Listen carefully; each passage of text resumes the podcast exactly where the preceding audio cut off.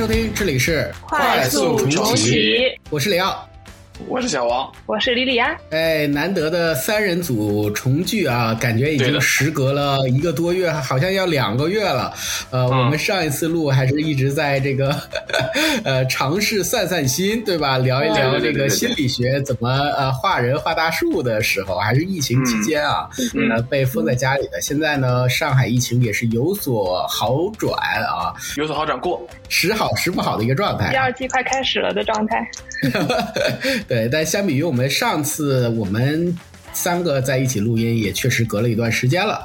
那这次呢，我们是要聊一个挺好玩的事儿啊。我们内部挖掘了一下潜力啊，发现这个主播里面有宝藏，有宝藏男孩啊。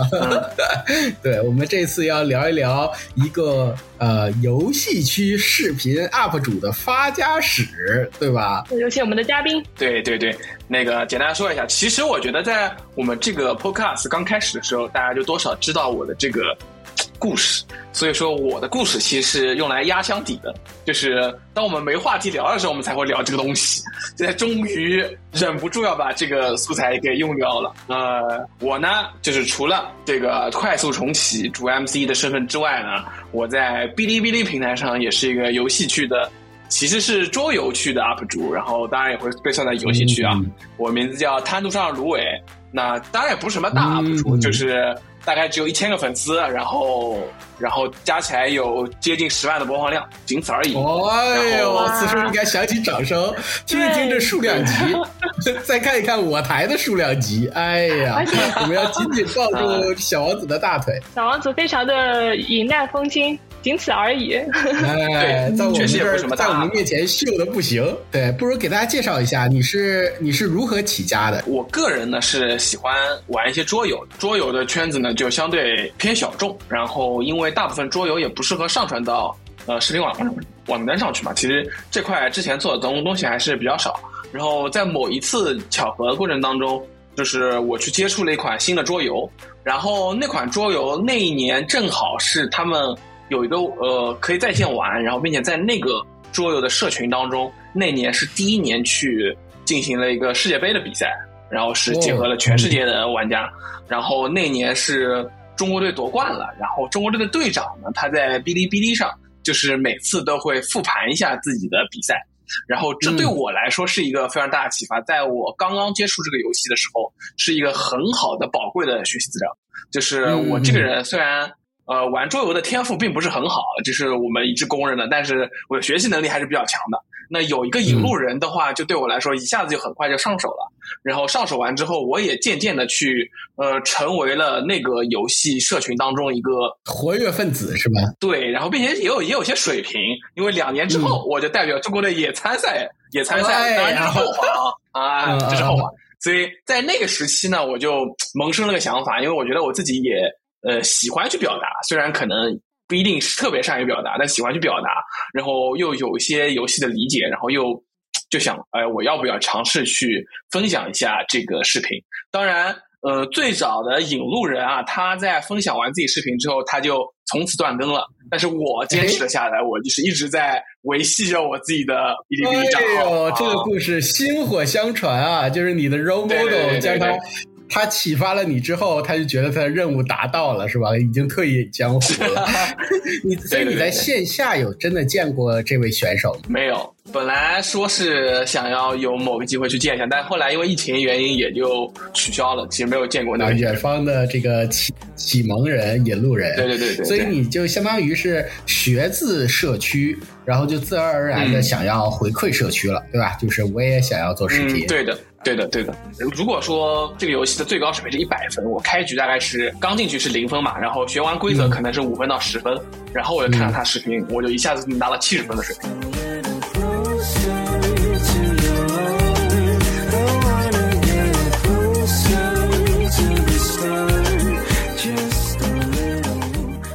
个小王子，回忆一下你最开始的啊视频区 UP 主之路啊，给我们分享一下，当你上传第一支视频的时候，心路历程是什么样的？因为当时是我在社群里的一个比赛当中去夺冠了，然后夺冠之后，我就以此为由头说，我都夺冠了，我不复复盘，然后，然后就是比较期待的是，就是上传完之后的反响吧，就是看有没有多少，有没有很多人跟我来。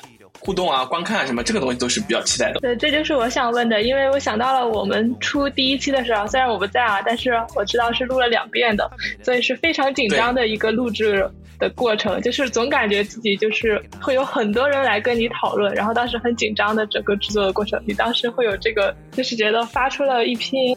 一篇这样的视频了之后，可能就会有很多人跟你讨论，会有点紧张感。其实紧张的是没什么人看，会容易会失对这个东西失去热情嘛，然后然后也就没有办法走走下去。然后不过后来反响还可以，当年的第一个视频现在的播放量大概就一两千，我当年是几百的播放量，我对当时对我自己来说也是很满意的，对吧？因为作为一个新人 UP 主，没有人帮你推流，又是个如此小众的领域，然后有人回复啊，就就很开心，就坚定了我至少做下去。不过当时坚定的做下去就是至少出六期。因为我们这个游戏比赛是比六比比六局的，所以我至少出六期，六期之后我们再来看。然后六期之后确实，呃，当然一开始的时候还有一些话筒的原因被人喷了，说没话筒你还当 UP 主，然后我就当场买了话筒，然后后面几期视频就好很多。哎，但这个确实是个蛮有意思的，因为你在当 UP 主的过程中，肯定会有人会给你一些负反馈。你当时会比较介意，对不对？会会有介意吗？这种比如说有些负负反馈，还好，不太介意吧。那个，因为我们的那个社群应该不太能遇到键盘侠。首先圈子小众嘛，然后大家都会相对比较友好。你的游戏是什么？最早的时候是做一款游戏，是叫《权力的游戏》的版图版。这个游戏在一零年呃一零年以前零几年发售的时候，发售之后一直长盛不衰，是一个比较经典游戏。然后后来我又着手去玩了一个叫。呃，战争之侠就是英文名叫 War Chest 的一个呃棋类游戏，给给我们分享一个你对你觉得呃非常爆款的或者是很有意思的一个视频经历。我印象中有两个，呃，比较有意思。我中间大概断更过一年多，发完最早的六个视频以后，反响还不错，我觉得坚持做下去。但是后来一起加入了一个相对比较忙的呃公司吧，那或者也说是那段时间也就没有去认真投入。而且当时在自己租房子嘛，然后环境也不是特别好，也就没有说去坚持做下去。然后一年多以后，等我们 launch 完一个项目之后，我发现又有时间了。然后，然后我又开始做的时候，第一个视频，我就确实收收到了一些评论：“爷爷，你关注的 UP 主又更新了。”然后还有人会关怀我：“UP 主，你这一年经历了什么事情？”然后那个是这件事情，我觉得还是蛮哎暖暖的，有点感触吧。那有些人还记得你，是是是，竟然真的有人还会回复我。在这一年里面，你是只是单纯的没有发视频吗？还是已经都脱圈了？我应该是单纯的没有发视频，因为最早的时候我是上班摸鱼发视频，后面有一段时间。上班摸不了鱼，我也就没发。嗯，哎，这个就正好说到了刚刚作为一个观众的体验，因为我是一个只只是一个云玩家嘛，我都是关注一些，比如说 B 站，基本上关注的都是一些主播，呃，就是单机游戏或者说是主机游戏的 UP，主就那几个 B 站的名人嘛，杜夫人啊、散人啊、老菊啊这种。然后确实他们每次发这种新的视频上传的时候，我会很开心，就是感觉哎又有又有东西可以看了，就每次会很期待。又有饭吃了，对对对，又又有又可以下饭了，然后就每天就会很期待。但如果确实他长时间不更的话，有时候确实会想念。然后如果他突然更一个，那就是更是那种失而复得的惊喜。对我可能能体会到你那些那些对你的那些粉丝们当时的那个心境。我其实还有一个印象比较深刻的视频是，呃，我我也说过，我做过两个游游游游戏嘛。然后当我跨圈，呃，从一个第一款游戏。去第二款游戏的时候，那个第二款游戏的线上平台有两个，引领了两拨人，有一波人专门在网站 A 上玩，然后有另一波人一直在网上 B 网站 B 上玩。我可能是在某某某一个网网站上的，然后这两个网站的交平时交流就不是很多，然后也就会形成不一样的游戏理解。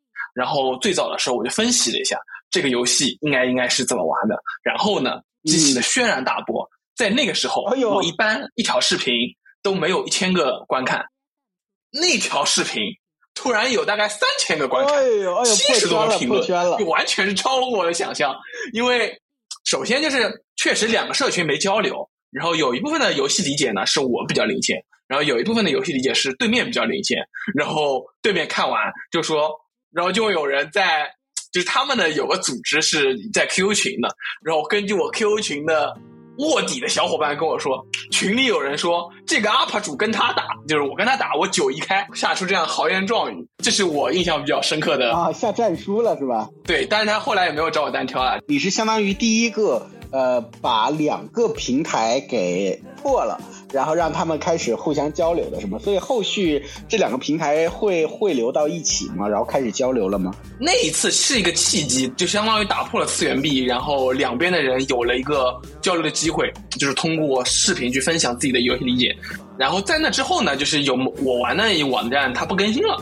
然后就渐渐的，也就玩家群体就流失到了一起，就是都会去同一个平台去交流了。然后交流完，其实哦，大家就就发现了，其实大家其实各有千秋。因为当然本来我们是打算去准备组织比赛的，就是去就是把对面平台的人邀请过来。然后在我们平台上打一把，然后我们再去对面平台打一下。不过后来因为某一个平台已经不更新了，就是玩家也就流失过去了，就也就没有去组织这样的比赛。就真的有两种门派的感觉，对吧？两种门派，然后来线下比试比试，切磋切磋武艺了。对对对对对对。然后小王子属于他这个门派里面比较跳的那个。哎呀，就引引起了另外一个门派的注意，是吧？是是是是是。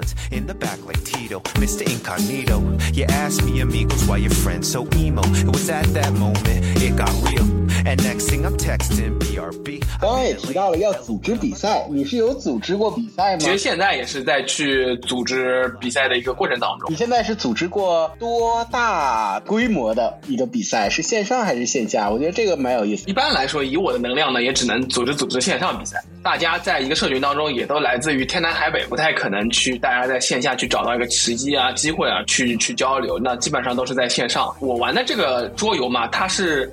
二方博弈，二方博弈就对抗性就很强，然后也特别适合去比赛，也没有一个明确意义上的官方，因为真正的发行方他只是去发一个桌游，然后发完他就卖钱。组织比赛的东西一般来说都是靠民间，那靠民间的话就需要有人去站出来嘛。然后我是就就是 play 的这个 role 去站了出来去组织了一些比赛，能分享一下吗？就是整个的流程大概是什么样的？就往往一开始是呃怎么个契机？你们是每年的固定时间吗？还是怎么样的？然后你在其中扮演什么角色呀？都都需要干什么事儿啊？最早的时候呢，其实就是有一些就是卖桌、卖这个桌游的一个一些公司，他会去主办一些比赛，无论是线上还是线下，也他们的本意当然是帮助推广一下，然后更多的去招招新嘛。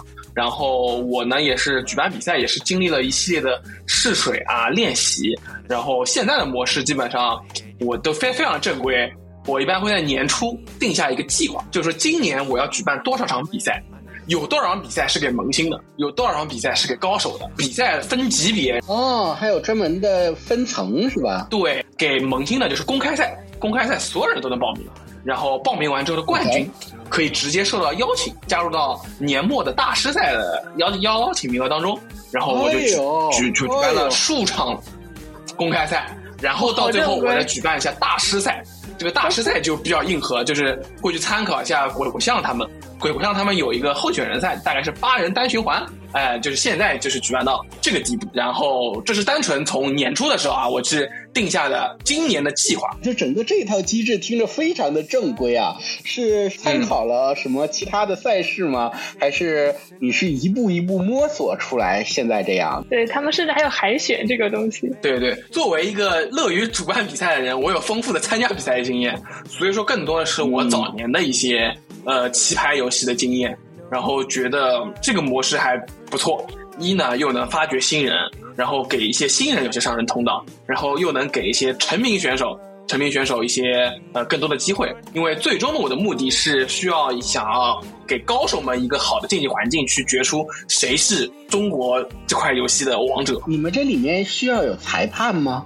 就是需要你，比如说你作为这个赛事的组织者，你需要提供裁判之类的服务吗？从结算上来说，是网络上会帮你结结算掉的，所以说游戏规则上是不太需要裁判的。但是一般来说，我还会担任一些，我会留一手嘛。我一般会在比赛规则上面写好，就是说我会我需要去防止一些非体育行为的发生，就比方说，嗯，大家去。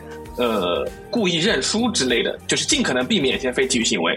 但是社群的玩家素质都比较高啊，这种情况目前为止没怎么发生过，所以说我还没有登场的机会。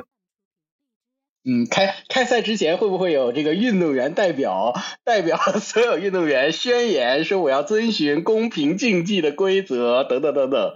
然后因为你刚刚提到了是这个好像电脑来来帮忙判决啊，似乎作为主办方你缺少了黑幕的空间是吗？黑幕的话，那个抽签还是有些黑幕的，所以我一般来说抽签的时候我会开个直播，有一个人见证，等一个人见证，我就开始抽签。这能说的吗？刚刚说黑幕的事，完全没有黑幕，公开公正。我的我是有操守的。我还以为你要与大家分享一下，作为主办方如何制造黑幕，对吧？就像世界杯如何经常抽出非常刺激的钱，这些都是技巧的，对吧？主要的核心目的是拉动观看的流量。确实，我应该多考虑一下这方面的事情啊。我确实只往公正公开上去思考了。对你这个，我觉得不是一个非常好的赛事主办方的这个思路。你的目的要把这个赛事。做大做强，要有争议，要有话题，对吧？明星要制造一些这叫什么复仇局啊之类的这些呃明星之间的对抗剧本，我觉得会更精彩。黑粉也是粉是吗？对，这部剧有黑粉才有才有这个发展。是完了，绿点，我们俩我们俩就这样把一个公平、公正、公开的比赛带完。OK，小王子继续。你在其中扮演什么角色？以及你有你的这个小伙伴吗？哦，目前的工作量来说，以我。业余生活我一个人是能搞得定的，确实也不是特别多的内容，因为前面也提到了那个网站上能帮我解决掉大部分的内容。然后我在年初设定完计划之后，然后每年的比赛赛事各个赛事都已经去尘埃落定了，然后就会试图联系下有没有人能给我提供一些赞助。哦，甲方爸爸。对，甲方爸爸怎么拉赞助的呀？圈子不大嘛，能提供赞助的都是一些公司，也就是桌游公司，因为他们赚钱的逻辑还是去卖桌游，桌游卖的越多，他们会赚的也越多，所以他们就会去扶植一下线下的桌游店老板。这样的话，桌游店老板呢会和那些官方就会有一些 connection。桌游店老板一定是这个桌游的爱好者嘛，嗯，平时玩的圈子里面就一定会有桌游店老板，就会。有这份这一层关系，就会去联系到桌游发行方他们的一个对外衔接的人。你们的这些比赛走这个刚刚你介绍的路线，是可以搭到真正的官方是吗？所以你们这个并不是一个民间赛事，而是官方赛事是吗？确实可以承认它是官方嘛，但是他其实只关心自己的桌游卖掉了多少。所以说，我就从中这个契机是可以和他达成一些合作的。发行方他们更希望的是有一个推广，就是扩大像这种游戏的曝光量，然后你们这样正好主办举办一个这样的赛事，就可以帮他们起到一种宣传的作用，可以这么理解。对的，对的，对的，对的。所以说，他们还是会提供一些帮助的。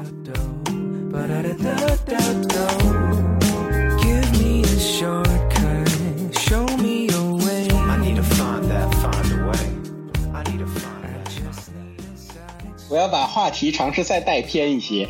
甲方爸爸有提过什么非常奇葩的要求吗？比如说参赛一定要买几盒我的这个这个卡牌呀之类的。完全没有，人甲方爸爸应该清晰认识到设置这种规则应该就会导致适得其反吧。我觉得甲方爸爸逻辑大概是这样子的，因为他提供给我的奖品啊，呃，当然冠军、冠亚军一般都是桌游。这种东西，我觉得它作为一个卖桌游的话，它的边际成本是很低的，所以他比较愿意提供出来，这是一个。然后他有的时候甚至还会给一些参赛奖励，参赛奖励基本上就是十块钱的羊毛券，呃，指的就是，呃，他们会有在他们自己的卖桌游的平台上提供的一些优惠券，所以他们给我提供的。首先，我从来没有拿过现金，这是暂时毫无用之意的，就会提供了很多这方面的代金券吧，可以这么说。然后，对于我的受众其实来说，也非常愿意，相当于是在尝试引流，是吗？对的。然后对于我的受受众来说，他们其实也非常愿意参加这个，因为他们本身就是桌游爱好者，他们本身就愿意去买买一些这个桌游的，所以这些桌游的代金券对他们来说也是非常有意义的，就是一个好的发桌游代金券的一个机会，就从我这边去发出去了。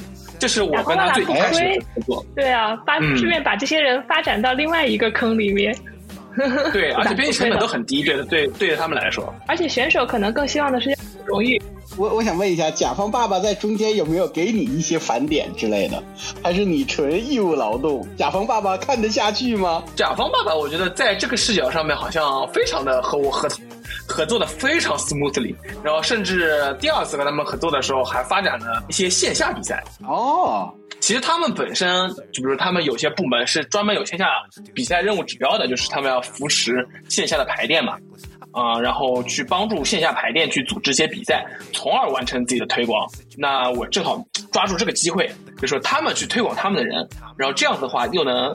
呃，他们大概在全国各地大概七八家的桌游店都会举办了比赛，然后每个桌游店大概有十十十几个人来参赛，然后每个桌游店就会选出个冠军，然后一起到线上我们再决战一把，就是对我们双方都非常有有利的。你们这个呃整个赛事有没有尝试捧出一些明星选手？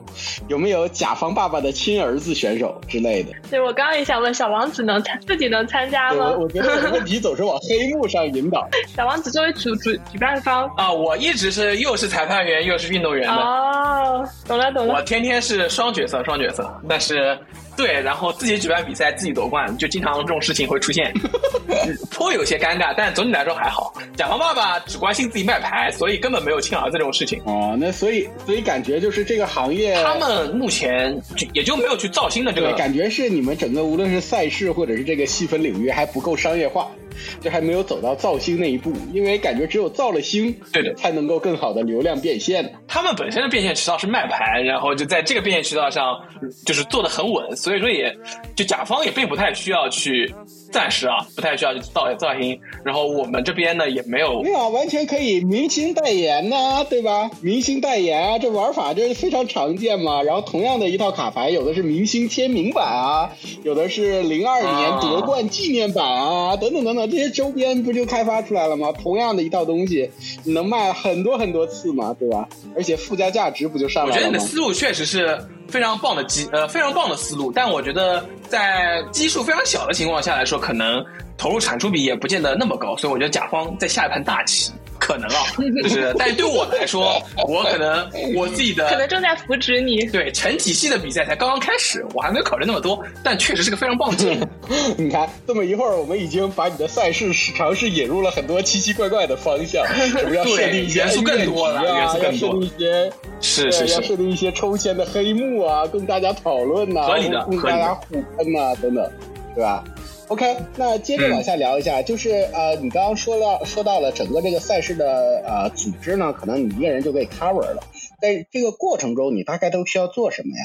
就比如说像你刚刚提到了有与这个呃呃资方呃的沟通，对吧？嗯，那想必也有跟选手们的沟通，嗯、然后组织，比如说在什么时间谁应该怎么去参赛等等等等，就类似于这样的事情，是不是也有？还有什么其他的你需要 care 的事情吗？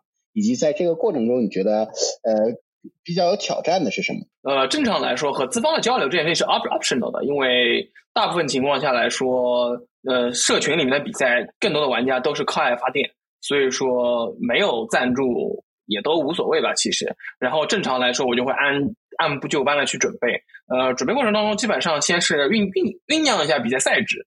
嗯，比赛赛制也会参考我往年的经验，或者说现行其他的棋牌类游戏的经验，然后我会去思考一下，我需要的是更多的专业性，还是更多的随机性？那也不是说需要更多的随机性吧，就是随机性高，就是呃专业性就意味着工作量会变大，赛程会拉长，然后每一位选手会投入到更多的时间，呃，然后我还要可能会去考虑一下，对于萌新选手来参加比赛，很可能就是输了的。那他会不会在当中获得不好的体验？这会是我需要去考考考虑的事情。然后考虑完之后，我会去决定一个我认为还不错的赛制，然后就会去着手去写一些呃比赛手册或者赛事手手手册，就是之类的东西。会发软文宣传一下吗？之类的？会的，我基本上就在我自己的平台呃哔哔哩哔哩账号上去发一下。不过也有一些别的大的桌游账号啊，我会让他们帮忙转发一下，也是有的。哦，然后多方联动。对对，更呃主要的就是以我这边自己为为准嘛，我的哔哩哔哩上去发一些文章，说一下比赛要开始了，然后大致的规则是什么样子的，大家如何报名。报名的话，也会有一些专门的网站是去帮你去组织赛赛事的，组织线上赛赛事的一个网站嘛。我会找一个能访问得到的，在国内能访问访问到的网站，然后去用一下。然后接下来就是报名工作就开始了，然后我会看，就正常通过那网网站，大家报名，报名进来之后会叫大家联留下联联系方式，然后我前期工作，目前的组织形式，我前期工作还会比较多，就是我会把所有的人拉进同一个微微信群当中，发布一些消息什么的。然后目前因为是线上比赛嘛，基本上是隔几天有一场。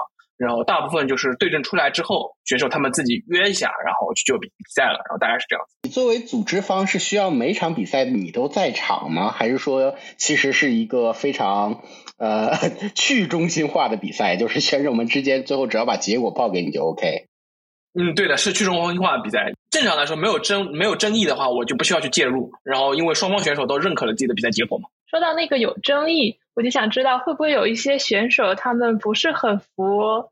比赛结果，或者说就是比较难缠的一些选手，比不服那个比赛结果，一般不会有，因为比赛结果都非常的一目了然。就而且因为是线上的嘛，不像线下有可能魔术手的存在，那线上这个没有办法，对吧？就莉莉安，我们俩关心的，无论是黑幕啊，还是这些 drama 呀，等等等等，感觉在他们的这个小圈子里面都不多，因为他们人太少了，就导致每个人比较 care 自己的 reputation。他们可能更爱的就是，就真的是热爱，对吧？是热，因为热爱而来玩这个游戏。对，就是这种圈子其实是，对。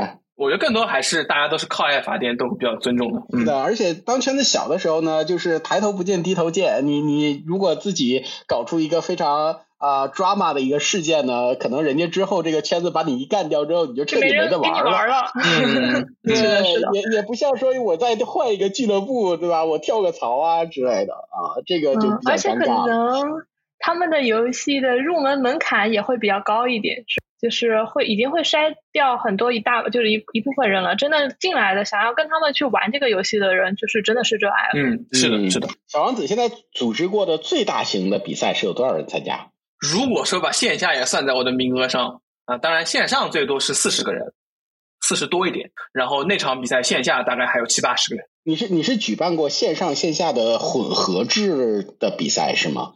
就混合制跟单纯的线上有什么不一样呢？嗯，对我来说其实没啥不一样的。我会出一个比赛计划吧，就是线下是什么规则，线上什么规则，然后怎么样把它们融合到一起，会出一个完整的计划，然后交给甲方。然后甲方是有些 resource 去联络全国各地的桌游店。呃，我本来是考虑过我自己可能是不是能扮演这个角色，但是甲方有更好的资源，然后这件事情就交给甲方了。然后他们可能有一位选手的 API 啊 KPI 也是跟这个相关的。所以他就会 push push 完，然后然后他那边去把线下事情搞定，然后把名单报给我，然后我们最后办了一天是一整天比赛的一个决赛。哎呀，是全程直播吗？就感觉像嘉年华这种。对的，我当时想的是，如果我自己输了的话，我就去直播。但比较理想的是那场比赛我也赢了，然后并且还有一位选手也是有 B 站账号的，他是帮忙做了直播。所以那个就是先是像前期线上线下集体预选啊，海海选，海选完以后大概十几个人，然后大家来选了同一天一整天打了五场比赛，然后最终的决，然后第二天再打决赛。决赛的时候是有个全程的直播，是我觉得还办的还比较成功的吧。你们你们这个直播是你会在边上，比如说你跟另外的小伙伴全程跟那激情澎湃的解说那种的吗？就是啊，就像世界杯，就是他射门了，球进了之类的啊。听起来小王子更像选手，你是选手还是解说还是看看？那场比赛我是选手，那场比赛我是选手，但我也当过解说。他是选手，然后也体验过一些当解说的，也没有那么激情。然后现在暂时还没有找人连麦，所以所以我的解说目前都是单口相声。听来你已经扮演过三个不同的角色了：赛事的组织者，对吧？嗯啊，四个角色：参赛选手，然后解说员，然后还有一个单纯的观众。啊，感觉很多时候是你自己举办一场比赛之后，就在不同的时间段将这四个角色都穿插着扮演了一下。差不多，差不多，确实有这个意思。有没有别的选手喷你黑幕的？就是自己举办比赛给自己拿奖？一般来说没有，大家都会抱着一种这个社区终于有一个人出来组织比赛的心态，就是一定是不会喷他的。哦，因为大家都还蛮渴望一些比赛去交流的，但是并不是所有人都有这个。Effort 或者那个能力去来举办这样比赛。呃，你是这个社区里面唯一一个组织比赛的吗？你有竞争对手吗？在组织比赛领域上来说，暂时还没有。当然，在别的地方有竞争对手啊。你有没有考虑过将这个你组织的赛事打上你个人的烙印？比如说，一年一度的芦苇杯又开始了，有冠名吗？这些比赛暂时没有吧。就这次的大师赛，我也是拉了别的赞助的，然后是有现金赞助，然后是一位爱好者。在这种社群当中，一般来说也都会有一位比较有有钱的爱好者，他愿意去赞助一下这个比赛。所以说我问他需不需要冠名，他他拒绝了嘛？就就说这个比赛就非常纯粹，就完全叫中国大师赛，就就就就这种感觉吧。你我我一直啊，我一直心怀黑暗的，不断的想试图扭曲这个纯粹的。发现就是全是纯粹的人，对，太纯粹了，就导致我非常失望啊，一点黑暗都挖不出来。是啊，一点大师赛这个名字很 帅，是是名字也是你起的是吗？是学习别的棋类的，呃，也学习网球嘛。啊，网网球不是大师赛嘛？啊，还有精英赛啊，对网球，网球大师赛。对，再采访一下，就是呃，你在这四个角色的不同切换的过程中，可能最后还是我们先回归这个赛事的组织者啊，因为你在这个圈子里面似乎具有不可或缺性啊，唯一性，在这个扮演这个角色上。对对对。那么。哎，那么你在扮演这个角色的过程中，有没有对未来的一些野望啊？你想把这个你们这个芦苇杯啊，想要做大做强吗？想要走到什么样的未来？我其实是有一些小心思的，我希望去有能办一场国际性的比赛，就是和全世界的高手们交流一下。因为目前我就通过这个比赛，我已经知道了，反正最后会打打出来谁才是中国这个游戏的王者嘛。但是我觉得这个游戏我们国人打的非常厉害，我还是希望去举办一个国际性的比赛，就是说出那句经典的话，就 China Number One，嗯，就这样。所以说我的野望是希望有一个契机能去办一个国际性的比赛。你认为现在的难点在哪？就是为什么呃目前没有办到？显而易见的一个难点是有一个时时时时差的问题，我不太确定，因为之前的模式是大家有时间大家就线下约啊，大家会约。那正常来说，一般约工作日晚上啊，或者有人上班可以摸鱼就摸工作日的白天。那如果说你要和欧洲人比赛，你应该是对于我组织者来说，我应该是确定一个时间。还说也会给他们一些 flexible 去让他们自己去协商时间，然后协商时间的话，可能如果大家都协商不完怎么办？然后我我要去怎么去介入当中？然后并且嗯嗯，并且我也不确定我需不需要在别的时区有一些合合作伙伴，因为我之前玩的第一款游戏，我最早不是也说了嘛，我是跟是他们第一年世界杯的时候我入门的那款游戏，其实就是有一个跨时区的。并且主要的组织者全都在欧洲。那当然，游戏的模式有些差别，但我觉得可能如果说我一个人也可以的话，可能办得办到的吧。但是现在可能还要去考虑去借鉴的更多，嗯，然后去想一想要不要去举办一下一个。世界杯性质的比赛，OK，这个我大概 get 到了，就是因为你们现阶段呢，很多时候是去中心化的比赛组织方式，就是或者换个说法叫散养型的组织比赛，对吧？所以你作为呃组织者，可能相对应付出的时间不用那么多，但是一旦要跨国了，还涉及到了就是这个散养的机制还能不能 work，以及沟通的成本，对吧？语言之间的成本，选手之间跨国能能不能协调出来一个时间？这是蛮有意思的，嗯，有没有考虑先不要一步这个迈这么大，直接就跟欧美呃组织比赛？咱们先亚太区的，这样是不是时区会相对应好一些？亚太区有其他国家玩吗？一般来说，根据我的经验，因为我也玩了好几个这方面，其实，在人口基数角度上来说，呃，愿意到这个层层面参加比赛的人，可能别的国家地区就比较少了，就比较难支撑一场。比如说，我想举办第一个，比方说，我想举办举办高水平的交流，那亚太区水平高的人 就不如欧洲那边多，可能就没有办法很好交。当然，当然，如果我单纯想要去举办高水平交流，我也可以单独和欧洲的选手去约，就是欧洲说欧洲有些战队的，反正我会可以和战队约，我们组织上战队之间的比赛，这当然是没问题。还有一种模式就是，我会打着 World Cup 的名号，就是每个人都代表自己的国家参赛。那这种话，就是亚太的国家就不太能支持去组织起来一场亚太区的一个。对我觉得很有意思，而且这个感觉似乎你也需要找到更大的赞助商了，是吧？不能是街边的这个卡牌店的老板了。感觉他们可能财力是不是支撑不起一个世界杯？这是不是会把他们吓跑？这可能是要他们也有个野望。世界杯，我参加过的世界杯从来没有过奖品啊，是大家都是为了荣誉。原来世界杯也这么纯粹吗？是，哎呀，都是为了这么纯粹。为了荣誉吗？你可是世界的前三甲或者世界的第一，这跟十块钱的羊毛卷孰轻孰重？当然是第一重要啊！我 China number one 呢。有可能他们世界杯最后的奖品也是某一个国家地区的这个电子十块钱代金券啊！但大家就是为了荣誉，不行，这个圈子不过有一说一，圈子过于纯粹了，啊，过于纯粹。我可以提供一下，就是我我不是在第一款游戏《权力游戏》当中参加世界杯，我也是夺冠过的嘛。夺冠完之后，有一位中国的 startup 的创立者，都是愿意请我们一起去。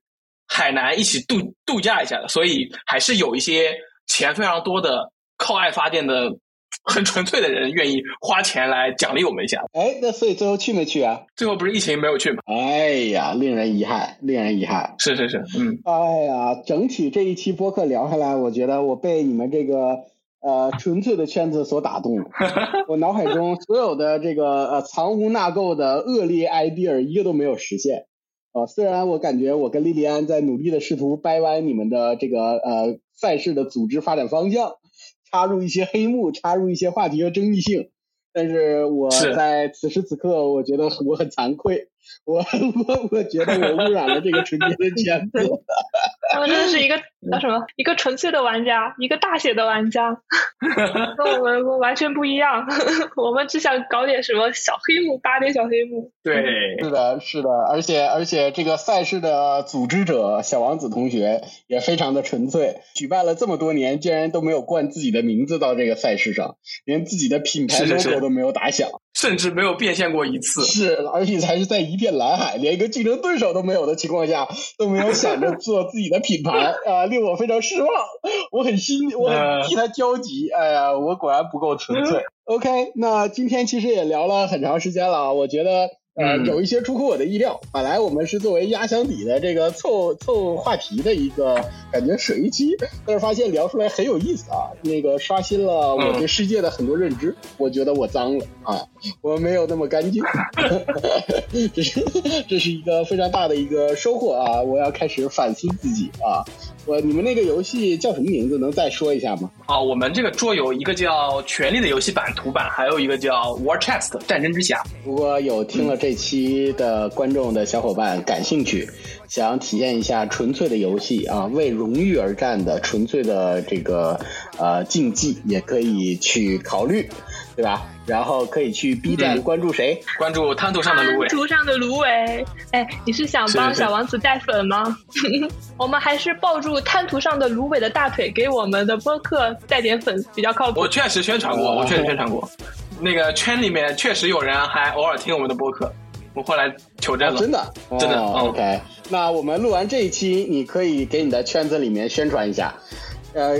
好，同时送上我们的祝福，好吧？我们作为其他心怀黑暗的主播，非常 respect 这一片净土。那我们这一期不如就先聊到这儿，非常开心啊！然后也是我们主播内部挖钱，聊了一期好玩的话题。我们下期再见，拜拜，拜拜。